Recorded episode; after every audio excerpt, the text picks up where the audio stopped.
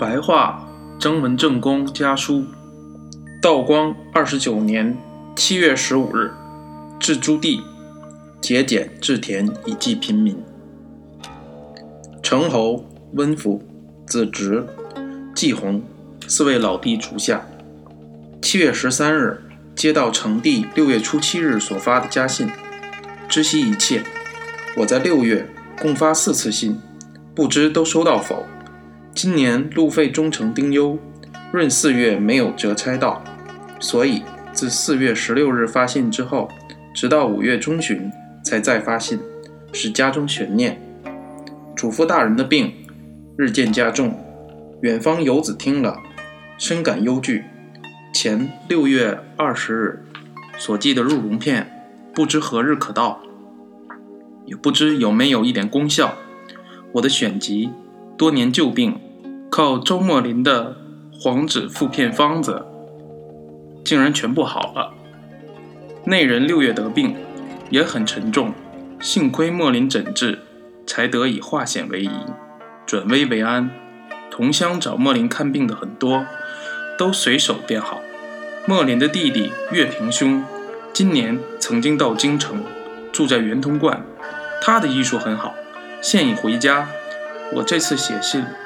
附在莫林的家信里，求月平到我家诊治主父大人，或能挽回万一，也未可知。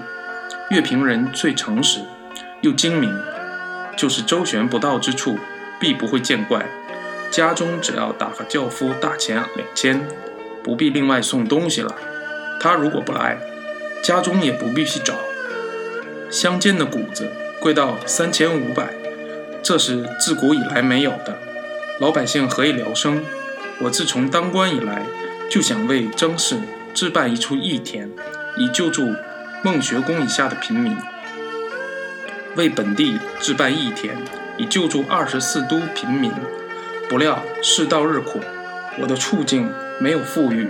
不要说京官自己治理自己还来不及，就是外放当官，或做学政，或做督府，像今年三江两湖的大水灾。几乎是悲惨的哀声响彻半边天，做大官的便何忍在俸禄之外多拿半文呢？所以义田的愿望恐就难以如愿以偿。然而我的计划一旦官俸收入，每年除供堂上大人的干纸之外，稍有盈余，我绝不肯买一亩田，积蓄一文钱，一定都留作义田的资金。我已下决心，希望弟弟们体谅。今年我在京城花费比较大，借钱不少。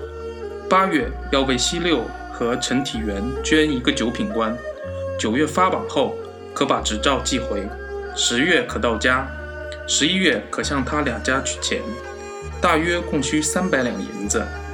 我付这些回家，此外不另寄钱了。帅武在永丰有人争着请。